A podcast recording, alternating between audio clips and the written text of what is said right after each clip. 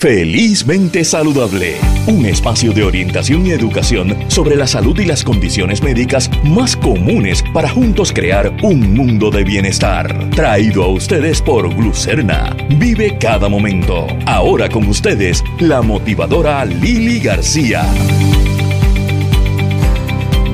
Muy buenos días y bienvenidos a Felizmente Saludable este sábado 18 de junio. Hoy tenemos para ustedes un programa donde vamos a estar hablando, bueno, mañana es el Día de los Padres, así es que vamos a estar hablando acerca de, cómo podemos transformar esos patrones eh, de masculinidades negativas dentro de la paternidad y qué hace a un buen padre. Vamos a estar hablando eh, con una representante de la organización Escape. También vamos a hablar acerca de la nutrición y el paciente de Alzheimer o demencia. Hay muchos elementos que tenemos que tomar en cuenta cuando la persona está perdiendo su memoria eh, en términos de la alimentación, cómo ayudarlos, no solamente eh, recordándoles que tienen que comer, sino todo lo que, lo que es positivo o negativo en su alimentación. Y vamos a hablar sobre tiroides y específicamente la importancia de que los pacientes no dejen los medicamentos sencillamente porque fulano mengano se los dijo o porque le vinieron bien las pruebas de laboratorio. Así es que eso es hoy, felizmente saludable y comenzamos en breve. Y dando comienzo ya con nuestra primera eh, entrevistada de hoy, tenemos con nosotros a la doctora Ana Lugaro, endocrinóloga, ya ha estado con nosotros antes. Eh, doctora, bienvenida a Felizmente Saludable con Lili. No, muchas gracias a ustedes por la invitación. Saludos a los radioescuchas y a las personas que nos sintonizan por internet. Doctora Lugaro, sé que sé que muchas eh, el reto de verdad de muchos médicos, eh, endocrinólogos entre ellos, es eh, el lo que lo que se llama la adherencia a los medicamentos, a los tratamientos y a los medicamentos por parte de los pacientes. Em, ¿cómo, ¿Cómo estamos en esa área? Pues mira, eh, es bien importante en, en términos de cualquier condición médica, ¿verdad? Eh, estar, ser adherente a los medicamentos porque de otra manera no tenemos una continuidad de cuidados. Muchas personas piensan que, eh, que las condiciones, se, una vez se les controlan, pues entonces ya pueden dejar el medicamento porque llegaron al control con X dosis y porque el laboratorio salió bien. Sin embargo, ¿verdad? En la mayoría de, las condiciones crónicas, pues usualmente, ¿verdad? Es necesario mantenerse en el medicamento y especialmente, ¿verdad? Hablando de, hipotiroidismo, pues es esencial. En el caso del hipotiroidismo, estamos hablando de, de cuál sería el tratamiento. El tratamiento es levotiroxina, es la hormona de tiroides. Eh, la hormona de tiroides, en el cuerpo hay dos hormonas que son esenciales para la vida, ¿verdad? Es el cortisol, que es una hormona que se produce en, las glándulas adrenales, que son unas, unas glándulitas que están encima de los riñones, y la hormona de tiroides, que es la levotiroxina, en su forma, eh, ¿verdad? No activa, pero en el cuerpo se activa en diferentes lugares. Eh, la hormona de tiroides es esencial porque regula eh, metabolismo de colesteroles, el función cardíaca, respiratoria, el centro de respiración, el control de temperatura, una persona que, que tiene un hipotiroidismo descontrolado, pues tiene frío todo el tiempo. Eh, la mental, ¿verdad? La función mental, porque el sistema neurológico eh, es regulado también por hormona de tiroides. Así que son, son, y son hormonas que, por ejemplo, cuando estamos en estrés, en, tenemos un accidente, una enfermedad crítica, una enfermedad aguda, pues son las dos hormonas que tenemos que tener en el cuerpo para que nuestro sistema inmunológico y todo el sistema en general pueda combatir esa enfermedad y sacarnos a flote efectivamente. ¿Y qué ocurre, por ejemplo, en un paciente de hipotiroidismo? Vamos a hablar de hipo primero, después hablamos de hiper. Eh, cuando, eh, como usted dice, pues vio los laboratorios, ah, pues yo estoy bien, pues déjame empezar. Eh, hay gente que a veces se cree médico, yo, yo me cuento entre ellos. Eh, voy a empezar a tomarla un día sí, un día no, eh, porque yo estoy mejor. Sí. Pues eso, eso es algo que siempre hay que discutir con un paciente. Mira, cuando este a mi práctica llega, y ¿ves? estoy segura que de todos los médicos, ¿verdad? Y endocrinólogos, nos llega un paciente con su TSH descontrolado, que es la hormona estimuladora de tiroides, que es la, el laboratorio principal con el cual damos seguimiento al, al hipotiroidismo eh, nos llega descontrolado, una pregunta bien importante que tenemos que hacer es, ¿usted se está tomando el medicamento todos los días? ¿Se lo está tomando en ayunas como es lo correcto? ¿Espera el tiempo que se supone, media hora a una hora de manera óptima? Óptima es una hora, ¿verdad? Eso es antes, eh, antes de, o sea, en ayuna y esperar una hora para comer. Eso es lo ideal. Una hora es lo ideal porque la, la hormona, eh, la levotiroxina, se tarda, o sea, es, es bien, como nosotros decimos en nuestro argot eh, eh, popular, ¿verdad? Majadera. Es majadera. Este, necesita un ambiente ácido, así que lo óptimo es esperar una hora con ese estómago vacío sola, no con ningún otro medicamento. Eh, para que se absorba mejor. Hay esa, esa es la razón. Que si hablar más adelante. o sea que esa es la razón para esperar. Yo siempre me lo había preguntado. Tengo amistades que toman, ¿verdad? El medicamento. la razón es porque toma tiempo en poder detectarse. Eh, poder absorberse. Absorberse. necesita un ambiente ácido. Acuérdate que eh, cuando nosotros estamos muchas horas sin comer, las personas que padecen de gastritis se les empeora la, el, la gastritis porque se pone más ácido el estómago, Ese ácido solo ahí. Cuando comemos, ya ese ambiente ácido se va bajando, se va poniendo más básico. Y la hormona de, tiroides necesita esa acidez de ese estómago vacío para absorberse mejor. Ok, de ahí entonces hay muchas personas que tal vez sí la están tomando, pero la están tomando o después del desayuno o 10 o 15 minutos después de, eh, desayunan. Exactamente. Entonces ahí no, no hay una absorción adecuada, además de que si, por ejemplo, unos días se la toman bien, otros días se la toman mal, pues mira, va a afectarse, ¿verdad? El nivel de, hormona que se absorbe y por ende, pues cómo esa persona se va a sentir, ¿verdad? Este, la respuesta al tratamiento que va a tener. En el caso del hipertiroidismo, Ajá. Eh, eh, es, el mismo el, mismo mambo, como decimos. No, el hipertiroidismo es, es todo, todo lo opuesto. Eh, es exceso de producción de hormona de tiroides. En el hipertiroidismo podemos empezar el tratamiento, aunque tenemos unas terapias definitivas, por ejemplo, yodo radioactivo o, o, operación, ¿verdad? O cirugía, pero siempre, casi siempre comenzamos con medicamentos que se toman con comida preferiblemente y esos porque caen pueden caer pesados al estómago ese es otra otro tipo de medicamento totalmente verdad diferente con una forma de absorberse diferente una forma de trabajar diferente y ese medicamento se debe tomar también todos los días todos los días usualmente a menos que ya en el hipertiroidismo eh, hay veces que, que se llega a un punto en que hay, puede ser que tengamos que darle un día sí, un día no. Eh, así que es un poquito diferente, es, diferente la, la, forma de tratar. Pero, eh, pero el reto con los pacientes sigue siendo el mismo, que, que se adhieran a, ese, a ese tratamiento. Sí, que cumplan con la terapia, en, ¿verdad? en condiciones de tiroides y en cualquier otra. En cualquier condición crónica como diabetes, hipertensión, hipercolesterolemia, son condiciones, ¿verdad?, que, que lamentablemente no se curan, excepto que un paciente, ¿verdad?, cuando son metabólicas, diabetes, colesterol, hipertensión, excepto que hay una pérdida de peso significativa, un cambio en estilo de vida, en una dieta, ¿verdad?, bien, bien, bien saludable, pues excepto que sea ese el caso, pues los medicamentos pues, son de uso continuo. Sí, que, que, es importante. En el caso de las condiciones de tiroides que, que son autoinmunes, ¿verdad? Eh, ¿También estamos hablando de medicamentos diarios o no necesariamente? Sí, sí, ¿verdad? La condición de, tiroides más común es el hipotiroidismo, ¿verdad? es, es la forma, y la forma más común de hipotiroidismo en este lado del mundo donde no estamos deficientes de yodo porque tenemos nuestra sal yodada, eh, y pues consumimos alimentos, ¿verdad? Eh, consumimos mariscos, vivimos en... Claro, que son ricos en yodo. Tenemos acceso pues no, la condición autoinmune, la tiroiditis de Hashimoto o la tiroiditis linfocítica crónica, es el nombre de, la condición, es la más común, corre en familias, hay personas que pueden tener la, tiroiditis, más no necesariamente su glándula haber dejado de funcionar, que es lo que, lo que ocurre con el hipotiroidismo, ¿verdad? Este, pues en, estas condiciones autoinmunes como de tiroides, pues sí, los medicamentos son bien importantes. Igualmente, pues otras condiciones autoinmunes como lupus, como artritis reumatoidea, eso ya es, ¿verdad? se sale de mi expertise, pero pues, pues sí, pues los medicamentos son esenciales. En su experiencia, en su experiencia, ¿cuál es el, el, el, el problema mayor con que los pacientes, y, obviamente por su práctica es de endocrinología, ¿verdad?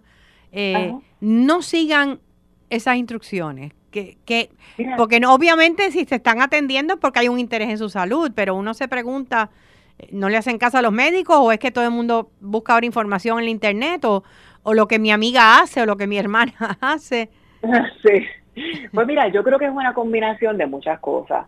Eh, mi experiencia es que a las personas, por alguna razón, eh, pueden tomarse todas las cosas, eh, suplementos naturales con los cuales, ¿verdad? Yo no, ¿verdad? No, no tengo ningún problema, aunque no son aprobados por el FDA, pero hay personas que pues quieren tomar sus vitaminas o lo que sea, que eso es otra cosa importante mencionar con, con medicamentos de tiroides, ¿verdad? Con la levotiroxina, que eso, esos, esos suplementos naturales, vitaminas, minerales, hierro, calcio, hay que esperar cuatro a cinco horas después que nos tomamos nuestra pastilla de, de ¿verdad? De, de, de, levotiroxina en la mañana en ayuna. Ok, porque, porque ah, interaccionan con el medicamento.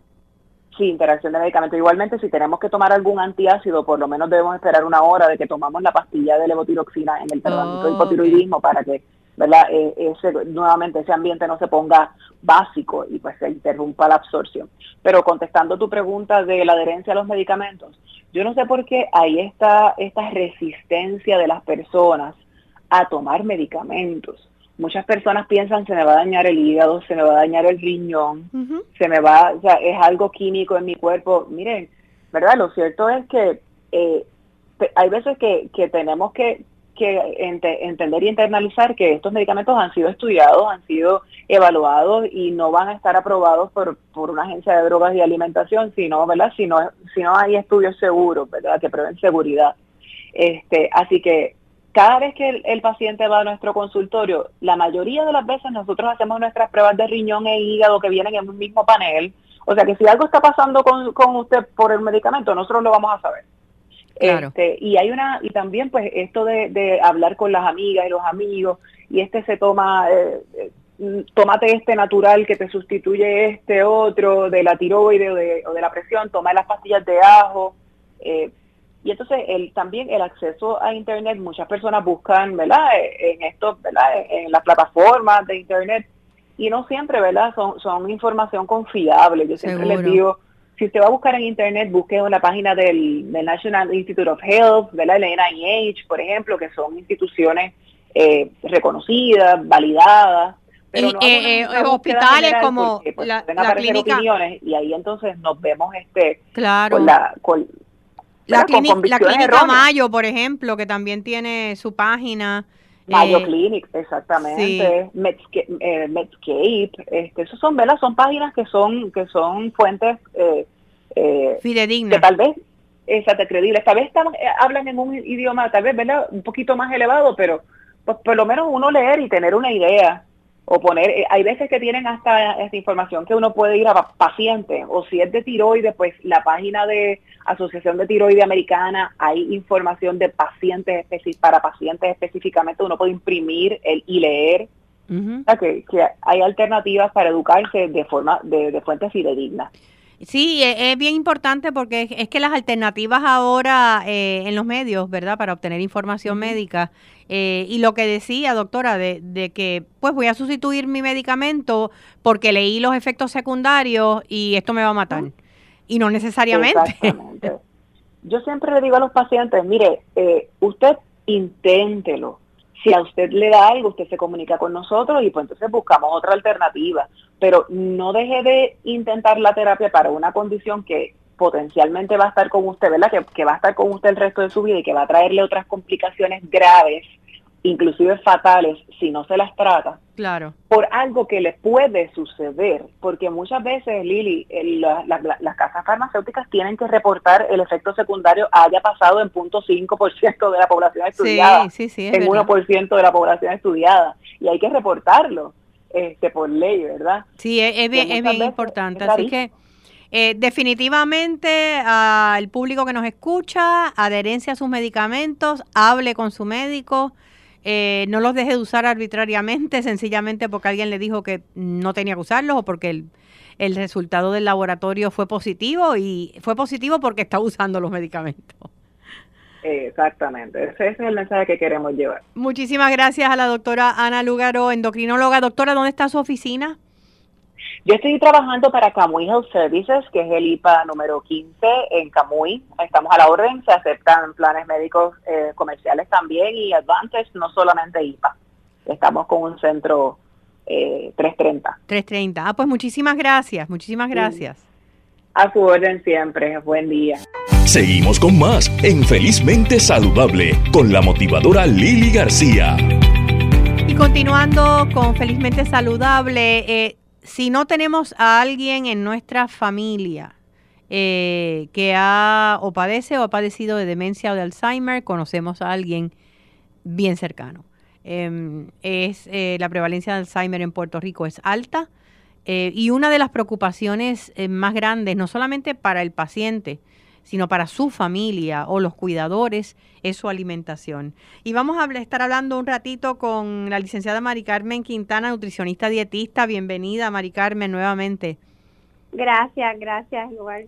Eh, de cuáles son, ¿verdad?, los retos, cuáles son los las exigencias nutricionales, qué debemos estar pendientes eh, de un paciente que, que padece de, Alzheimer, ¿verdad? Que, que sabemos que la gente como que diferencia el Alzheimer de la demencia, pero Alzheimer es un tipo de demencia, ¿no? Exacto, sí, sí. Pues mire, los pacientes de Alzheimer, ¿verdad?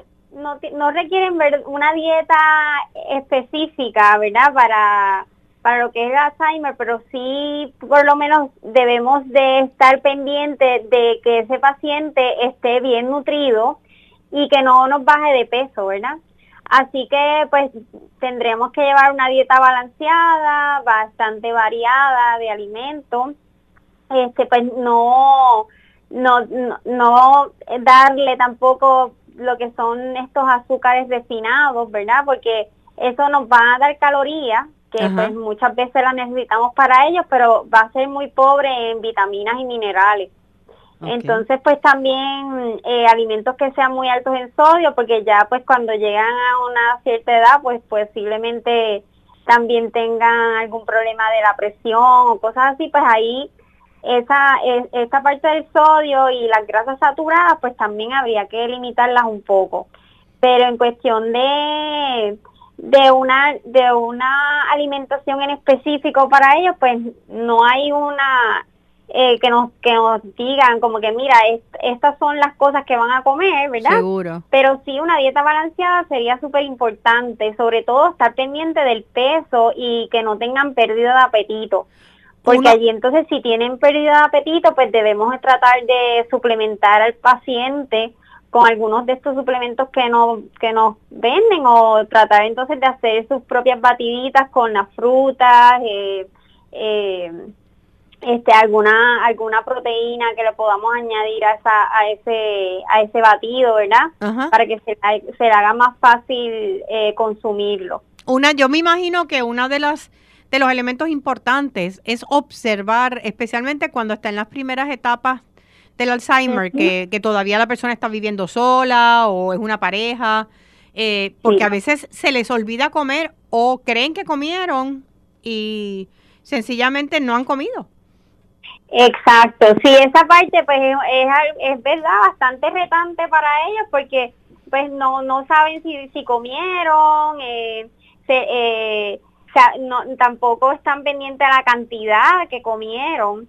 Entonces uno empieza a ver que van a estar bajando de peso. Eh, también hay veces que ellos este están teniendo problemas con sus dentaduras y no saben decirlo, entonces pues también ahí hay pérdida de apetito, eh, ¿verdad? Por esa, por esas razones, también pues se ponen este más sedentarios y el estar más sedentario también le quita el apetito. El olfato y el gusto también puede cambiarle un poco, así que también eso puede llevarlos a que no se alimenten bien. Eh, y por eso es que cuando uno eh, empieza a ver esos cambios, pues uno, uno quiere que ellos sigan tratando de ser independientes, ¿verdad? Pero hay que, eh, hay que entonces buscarle algún tipo de asistencia de estar pendiente a que comieron, eh, este, que, que, que, que se prepararon los alimentos como se suponía, si, no, si ya no se pueden preparar los alimentos también pues buscar otras alternativas de alguien que le lleve la comida y que esté pendiente que se coma esa comida. Eh, Eso te iba a mencionar, Mari Carmen, que existen en, en Puerto Rico, digo, han proliferado los, los negocios y más a raíz de la pandemia, eh, que ofrecen la comida que se puede llevar a domicilio. Eh, Ay, sí. Y hay, y hay todo tipo. ¿Ustedes como nutricionistas dietistas recomiendan ese tipo de servicio? Sí, definitivamente, porque a veces esa es la única forma que ellos pueden conseguir sus alimentos. Eh, también hay, hay, hay, ayudas de, de los municipios que también le están llevando comida a, a los envejecientes. Okay. Que podrían comunicarse con, con el municipio a ver si ellos tienen ese servicio. Okay. Pero definitivamente el elemento del peso, pienso yo por lo que me estás diciendo, es lo que te va a decir eh, si esa persona en realidad está comiendo o no, porque si no vives con él o con ella, pues no lo sabes. Exactamente, exactamente. Sí, que ya ahí cuando uno entonces empieza a ver esos cambios en, eh, en, en peso, en esa pérdida de apetito, también hay veces que, que se deshidratan, ¿sabes? Como que están... Eh, pues no están consumiendo suficiente líquidos tampoco, porque pues todo esto se, le, se les va se les olvidando, ¿verdad? Entonces, pues ahí tienen que definitivamente buscar la asistencia para que ellos puedan eh, seguir eh, alimentándose y que no se no se nos malnutran esos pacientitos. ¿Sería saludable decirte pesar a una persona, eh, qué sé yo, una vez a la semana? Pues sí, sería buena, sería una buena iniciativa porque así podemos saber si ese paciente pues está, está alimentándose correctamente. También las pruebas de laboratorios que se le hagan rutinarias eh, nos podrían también dar algunas iniciativas de verdad como una eh, algún indicio indicio de que de que el paciente no se está alimentando bien verdad de acuerdo a cómo está esa hemoglobina es este hay hay unas pruebas de vitaminas que también a lo mejor se le pueden hacer que que nos indiquen, mira, no se está alimentando bien. Este, en términos, en términos de suplementación eh, eh, para los pacientes eh, adultos en general, ¿verdad? Y más cuando hay un problema como Alzheimer neurológico, ¿qué se recomendaría? Que, que estuviéramos seguros que tomen qué vitamina. Pues mira, las vitaminas este que, que más se se, debería estar pendiente son todas estas vitaminas, la A, D y E, que son eh, son vitaminas este, liposolubles que tienen mucho que ver con lo que es este la el, el la salud del cerebro, de la piel, ¿verdad? Que esa, esas vitaminas uno debería estar pendiente y la vitamina B12, porque a veces muchos de ellos, aunque aunque esto no es una enfermedad exclusivamente de, personas mayores, ¿verdad? Porque puede comenzar sí, puede edad. Sí, puede ser early Alzheimer, sí. Pero sí, pero podría eh, podría ocurrir que eh, pues ya no se están alimentando bien con las carnes. Entonces, pues a lo mejor la vitamina B12 puede estar un poco deficiente también. O sea que sería bueno hacerse pruebas de los niveles de, de esas vitaminas, la A, la D. La E, la B12. La A, la A, D, E y la y la B12. Este, sabes que eh, también pasa mucho, ahora en la etiqueta nutricional, este cambiaron, o sea, incluyeron lo que es la B, la, pero la vitamina D, porque mucha gente está estando deficiente en esa vitamina. Y esa vitamina también tiene que ver mucho con, lo que es la salud de, nuestro cerebro, ¿verdad? Sí, sí. Así que este, la incluyeron ahora en la, en la etiqueta nutricional para que uno esté pendiente a cuánta cantidad uno está consumiendo de, de esa de esa vitamina. No, y los estudios indican que también ahora en, en, esta pandemia del COVID, eh, eh, que hay una relación en términos de, de, contagio y, la, y la la fuerza con que te puede golpear si eh, te contagias. Eh, si tienes vitamina D, hace una diferencia. Sí, sí, sí, no, y que pues está, a veces también como estamos encerrados mucho tiempo en la casa, la vitamina la vitamina D específicamente, pues si uno no coge el sol, pues no se no se sintetiza, ¿verdad? Como que estamos debería, por eso es que dicen, tienes que ir a coger un poquito de sol porque tienes la vitamina D bajita. Sí, eh, eh, es ese balance entre coger el sol intenso eh, sin, sin, sin sunblock y, ah. el melanoma, el riesgo del melanoma versus la necesidad que tenemos todos de vitamina D. Sí, este, y sí, y se ha visto más ahora, aquí, ¿sabes? Y nosotros que vivimos en el trópico, no se supone que estuviéramos tan deficientes, sin embargo, parece que hemos cogido bien en serio esto de cubrirnos del sol y, y, ahora resulta que todo el mundo está deficiente en eso. Así es. Eh, te iba a preguntar, en términos de alimentos, ¿hay algunos que se sepa que pueden ayudar a la salud neurológica? Pues ahí... Eh, Porque sabemos que el azúcar es, es negativo, es un no-no. Y, y, sabemos que, que, las grasas también. Pero en términos generales, eh, ¿habría algunos que serían positivos para la salud neurológica? Pues yo, yo diría que más bien estas vitaminas que son liposolubles deberían ayudar eh, por el hecho de que pues eh, tienen que ver mucho con los neurotransmisores de, de, ¿verdad? Este, neurológicos. Ok, del este, cerebro, sí. Así que podrían, podrían ayudar, pero no, no se ha visto uno en específico que, mira, este es el que te va a ayudar a que es, a prevenir que eso ocurra, ¿verdad? claro, claro. pero sí tratar de, de, de ayudarse con la dieta, de ayudarse con observar a, a ese familiar o a ese ser querido o ese vecino o vecina eh, de, que esté, de que esté comiendo y de que no esté bajando de peso, porque eso podría ser una señal de que se le está olvidando comer, eh, o que no tiene hambre, o que, como tú decías, que, que ha perdido el olfato y no por COVID, el, el olfato un poco y como que ya nada le sabe, así que prefiere no comer. Exactamente.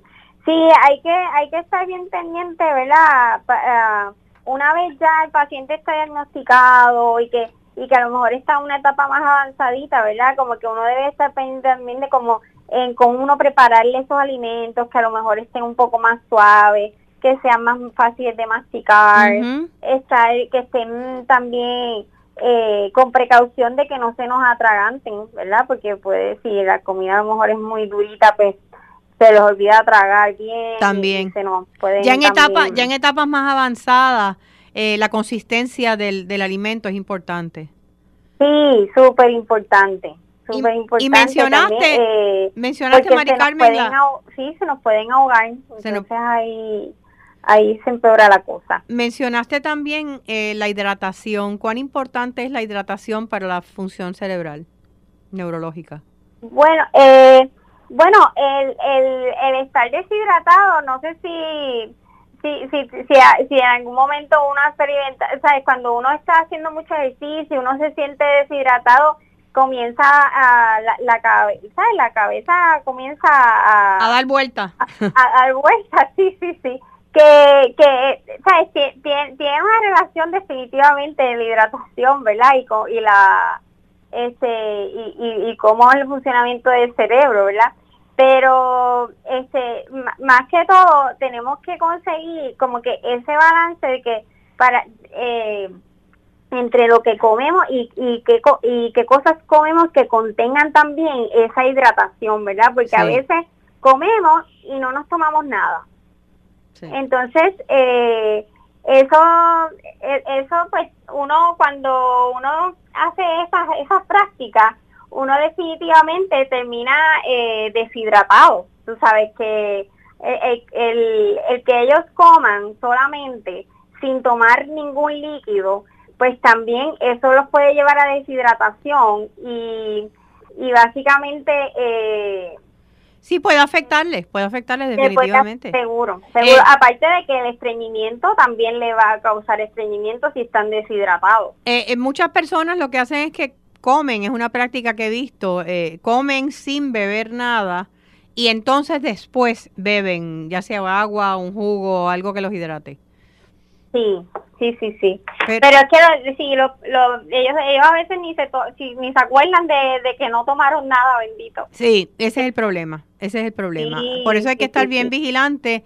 Eh, definitivamente, a veces estamos más pendientes de que si la persona eh, puede salir, puede perderse, eh, puede perder, no saber dónde está, etcétera, pero no pensamos tanto en la importancia que es la alimentación y la hidratación en un paciente que está perdiendo su memoria, ya sea por Alzheimer o, cualquier otra condición neurológica. Muchísimas gracias a nuestra nutricionista dietista Mari Carmen Quintana. Mari Carmen, ¿dónde podemos conseguirte?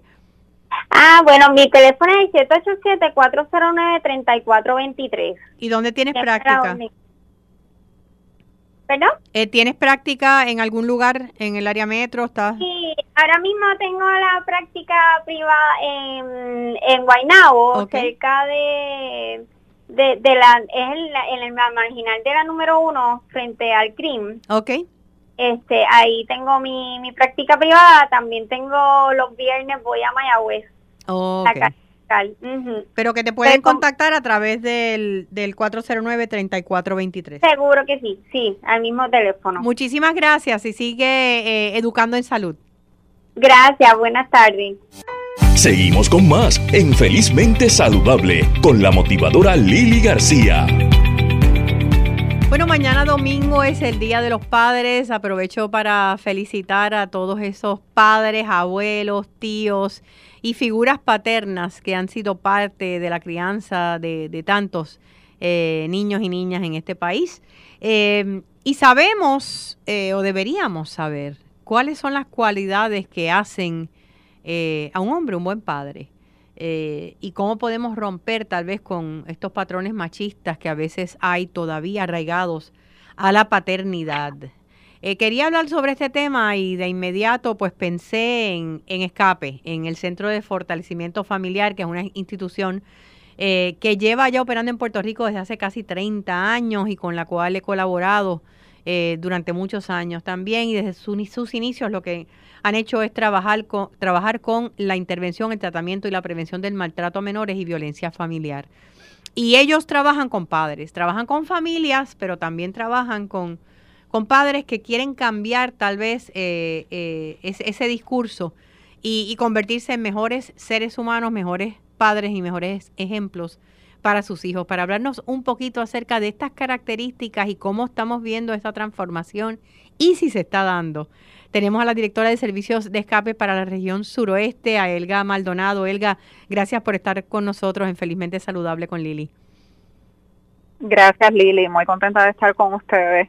Cuando me escuchas hablar acerca de, las características de un buen padre, vamos a hablar con lo que se encuentran ustedes, porque obviamente las familias con que intervienen eh, son familias que quieren eh, mejorar, transformarse para bien, ¿no?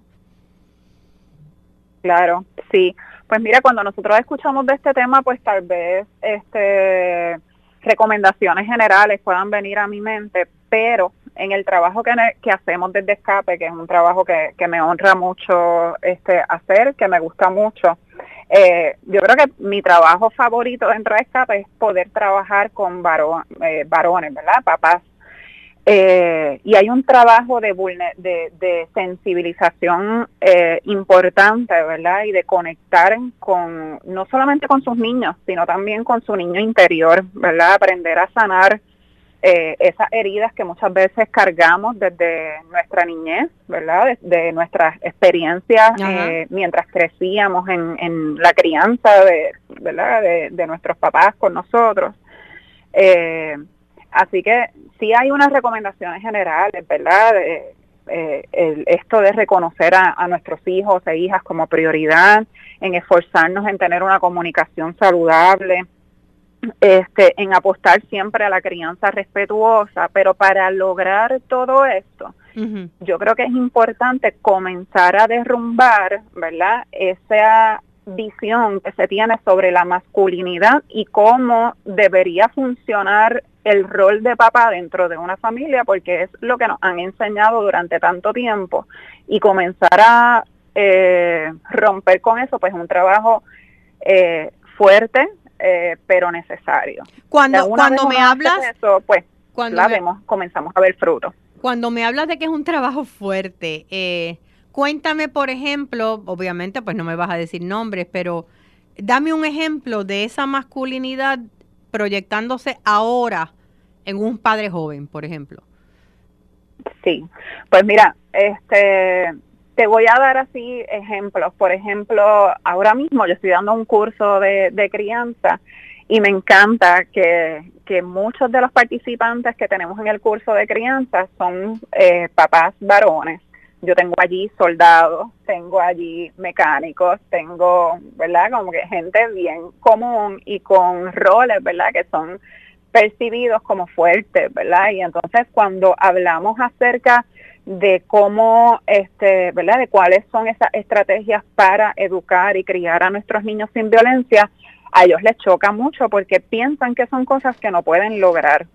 Este, porque a ellos los criaron de otra este, forma. ¿Cómo? Porque a ellos el modelaje que ellos tienen, la crianza fue distinta, no conocen otra cosa, ¿no? Muy, muy distinta. Es lo que nos enseñan nuestros abuelos, nuestros papás, que claro, hicieron lo mejor que podían con las estrategias que tenían y las herramientas que tenían a la mano y le agradecemos eso.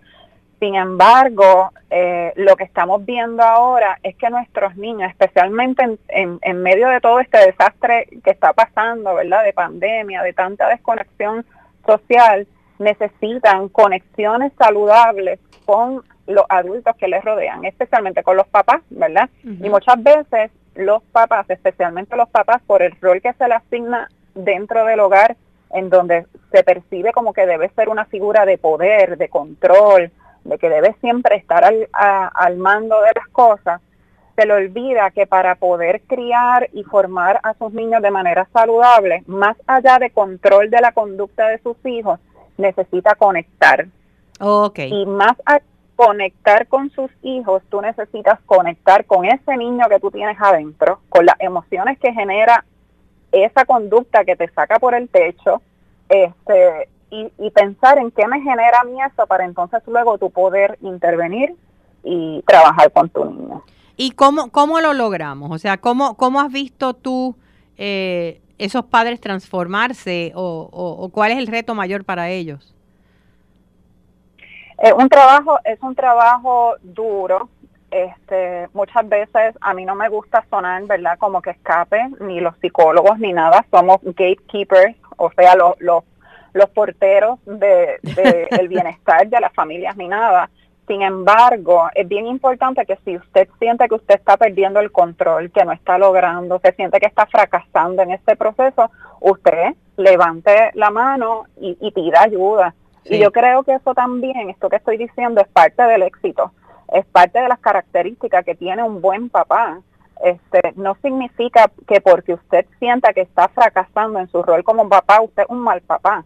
De hecho, el fracaso te va a definir a ti el camino al éxito. Claro. Este, sin embargo, es bien importante, eh, ¿verdad? Que esos buenos papás sepan que un buen papá reconoce su propia vulnerabilidad y pide y recibe ayuda cuando la necesita. Muchas veces, especialmente los varones, queremos navegar solos estos procesos.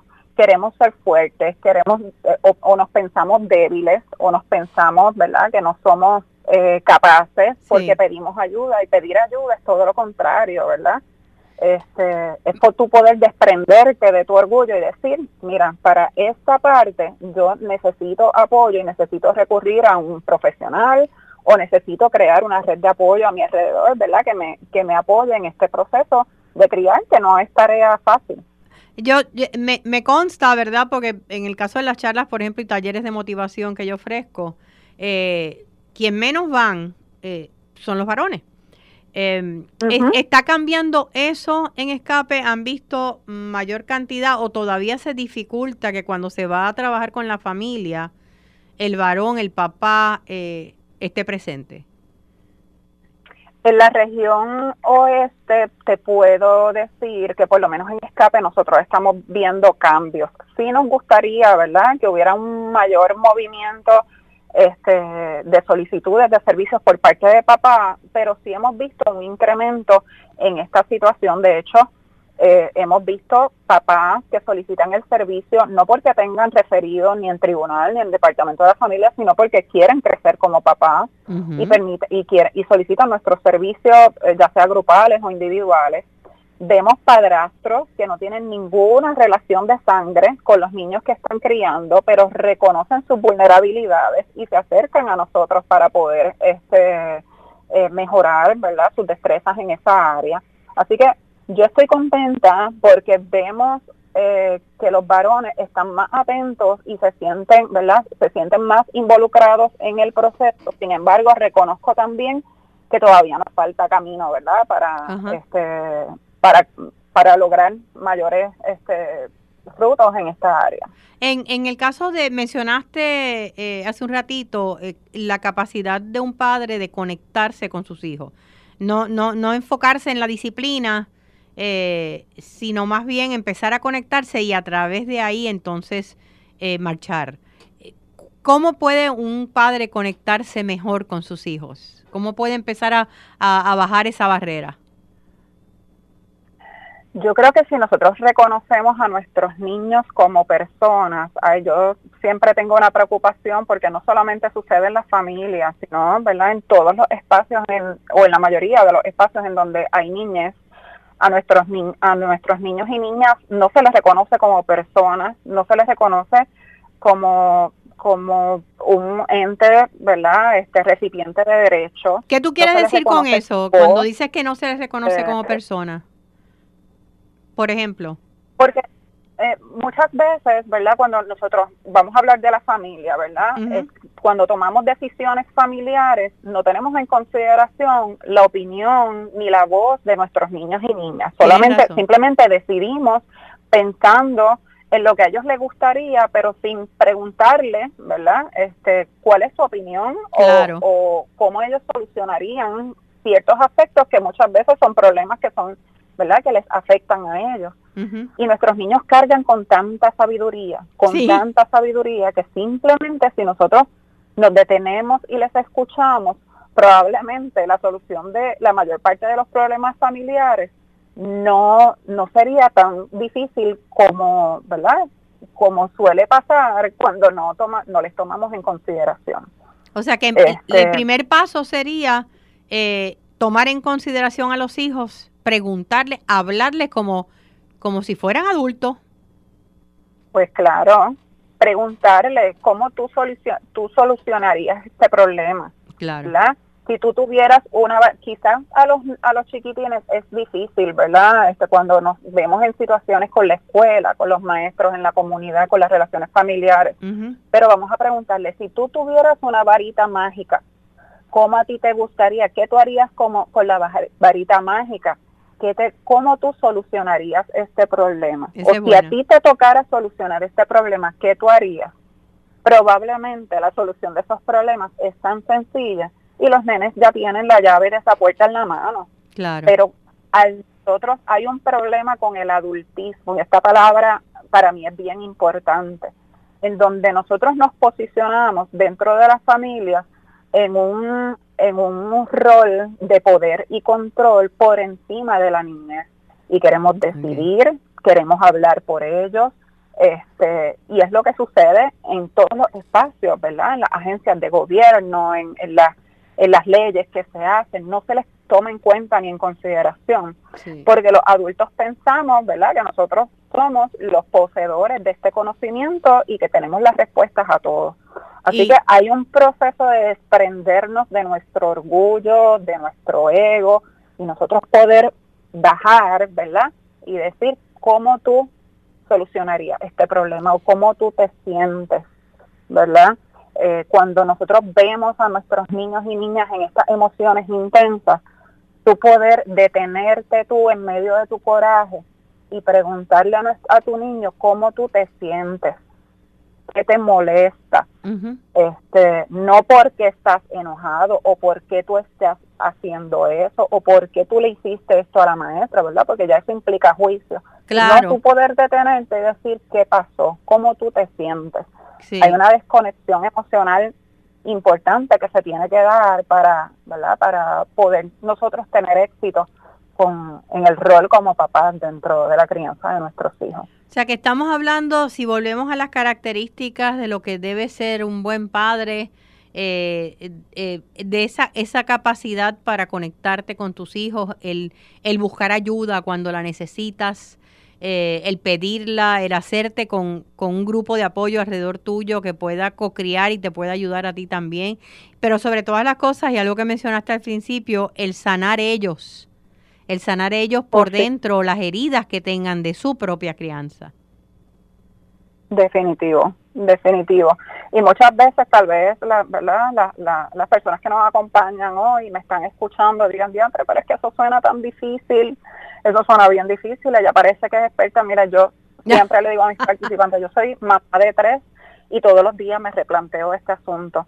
Y puede sonar bien, bien difícil, pero la experiencia con nosotros en escape es que una vez usted aprenda a descifrar estas cosas, no significa que usted no vaya a tener retos en la educación eh, de sus hijos y en la crianza, pero le allana el camino, le allana el camino y crea unas conexiones tan brutales, eh, una comunicación tan brutal con sus hijos, que los demás procesos dentro de la crianza no es que no vaya a tener retos, pero se va a allanar el camino y, y, ¿verdad? usted va a poder lograr eh, tal vez unas cosas que, que no, de lo contrario, ¿verdad? No podría estar logrando. No podría estar logrando. No, sí. no esforzamos por esto. El otro día tuve una experiencia y, y de momento me, me, viene a la mente, estaba en el viejo San Juan, había un deambulante que tiene un perro eh, y estaba eh, yo esperando para pagar un estacionamiento y él estaba, él estaba pegando al perro. Y le pegaba y le decía, a mí tú me respetas y a mí tú me respetas y le volvió a pegar. Y una señora que estaba al lado mío eh, le gritó y le dijo, mira, no maltrates a ese animalito, este es que no me respeta y no sé qué. Y, y yo lo que estaba oyendo era y lo que le dije a la señora, le dije posiblemente así lo así lo criaron a él. Eh, eso es lo único que él sabe, porque esa frase de a mí se me respeta, tú no se la dices a un perro. ¿De dónde viene esa frase? Exacto, Ese, eh, ahí salió, ¿verdad? Ese es un gran ejemplo y ahí salió un niño herido. Sí. Y muchas veces cuando cuando nosotros nos enfrentamos con esas cosas y vamos a regresar un poquito a la conversación, ahorita me preguntaste cómo que los nenes este, no se les reconoce como personas. Pues esto es un buen ejemplo, ¿verdad? Nosotros no vamos por la vida a cada persona que nos falta el respeto repartiéndole chancletazos y correazos, este, porque no funciona de, de esa manera, ¿verdad? Este, nosotros siempre en escape apostamos a la crianza sensible, respetuosa, a las conexiones entre papás y, y, niños y niñas. Este, porque si nosotros queremos queremos niños de paz y comunidades y sociedades de paz, tenemos que comenzar, como dice el lema de escape, en, en la casa, en nuestros hogares. En nuestros hogares. Ahí precisamente es que se, se comienzan a aprender la comunicación democrática, respetuosa, igual que las relaciones interpersonales. Elga, ¿dónde puede eh, comunicarse eh, una familia o un padre que nos esté escuchando o una madre que entiendan que necesitan esa ayuda? Sí, claro. Pues mire, puede comunicarse con nosotros al 787-287-6161. Eh, también tenemos redes sociales, se pueden comunicar por las redes sociales, nos encuentran en Facebook, en Twitter y en Instagram en, escribiendo Escape ORG. Y ahí se pueden comunicar y ver todos nuestros servicios. Y hay servicios a través de toda la isla, ¿no? Sí, tenemos servicios específicos por regiones, pero tenemos otros servicios, ¿verdad? Que llegamos a todas partes de la isla y con esto de la virtualidad, pues hasta Estados Unidos estamos dando servicios. Qué bueno. este, pues eso se, ha sido beneficioso. O sea que hay esperanza. Claro que sí, claro que sí. No se sienta que porque usted está teniendo dificultad en la crianza de sus hijos, usted ha fracasado, ¿verdad? Míralo como que esto es simplemente el fracaso está definiendo el camino al éxito. Es meter mano, atreverse a buscar ayuda, reconocer su vulnerabilidad y recurrir a los servicios de apoyo que son necesarios también. Muchísimas gracias. Conversábamos con Elga Maldonado, directora de Servicios de Escape en la región suroeste. Gracias, Elga, por, eh, por tu sensibilidad, por tu compromiso con las familias puertorriqueñas y, por tantas palabras eh, que sé que van a ayudar a muchas personas. Muchísimas gracias. Siempre, Lili. Muchas gracias a ti por este espacio.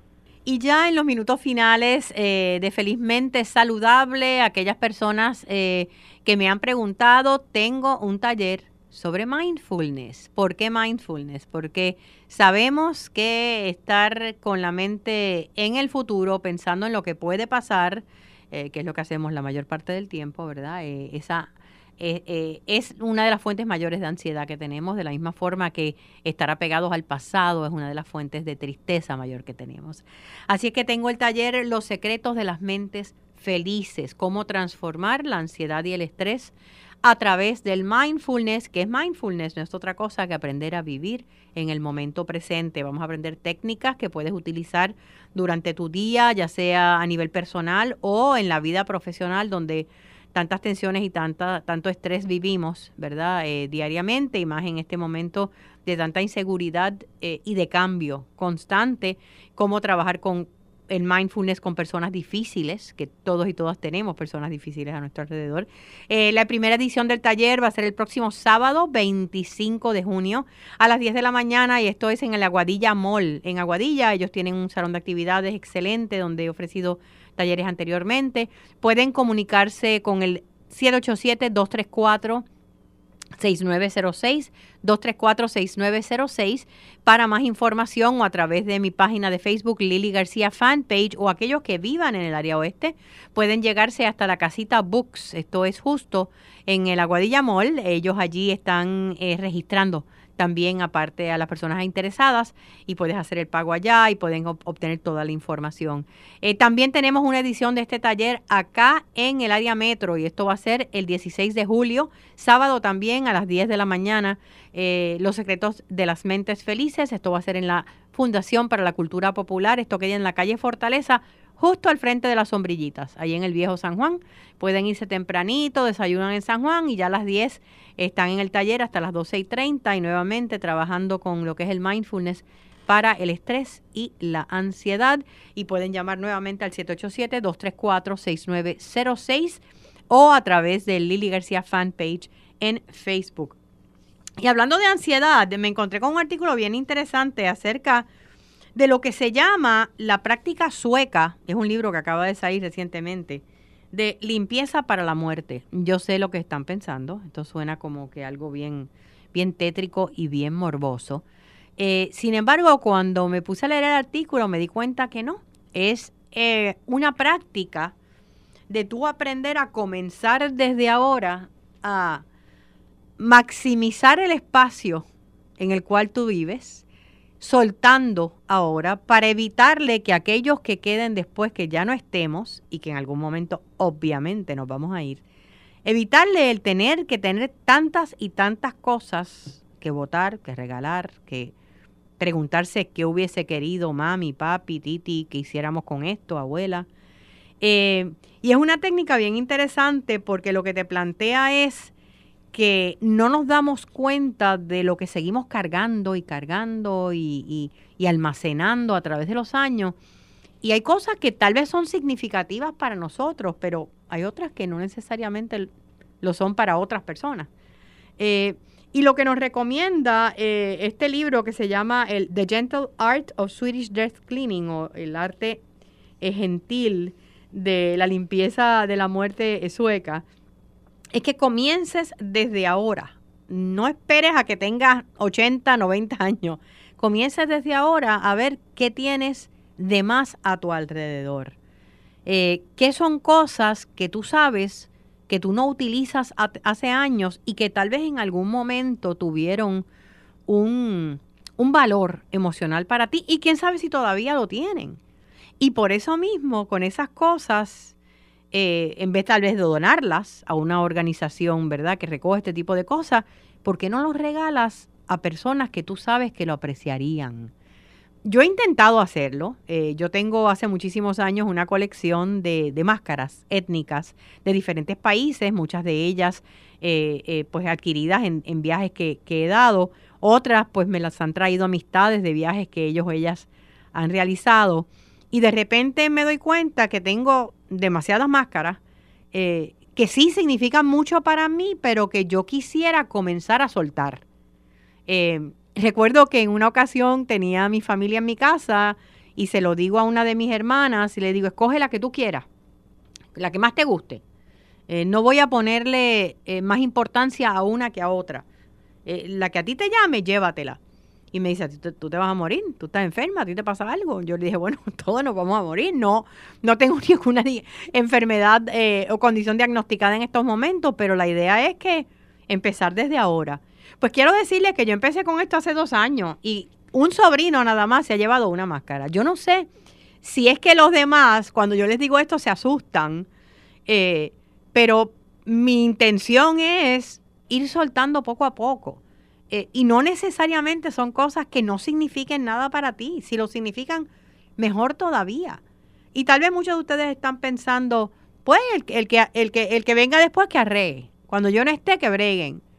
Pero si puedes hacerle a los seres que, que quedan el proceso de duelo un poco más fácil, eso se los digo como tanatóloga, ¿verdad? Que es las personas que trabajan con los procesos de duelo, pérdida, enfermedad y muerte. Si puedes hacerlo desde ahora, vaciando un poco más ese espacio y dejando allí lo que de verdad es significativo y te lo quieres quedar hasta el día que te vayas. Eh, muchas personas lo que tienen muchísimos libros. Yo a través de mi vida he aprendido a quedarme con los libros que son parte de mi vida eh, siempre, porque siempre hago referencia o los vuelvo a leer, pero aquellos que no lo son, o los regalo a personas significativas o los dono. Recuerda que lo que para ti es algo viejo, es algo que ya no necesitas, para otra persona puede ser el mejor regalo que tú puedes darle. Y si es alguien que, que te tiene cariño, eso va a significar todavía más para ellos. Así es que vamos a aprender eso de los suecos y vamos a comenzar a soltar desde ahora en este proceso de limpieza y yo les aseguro que la energía de tu hogar va a cambiar y te vas a sentir más liberado, más liberada y, vas a hacerle la vida mucho más fácil a los que vengan después.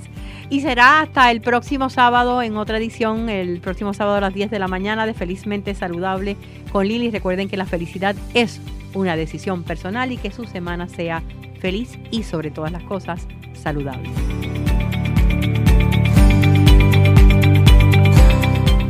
La vida no se detiene por la diabetes.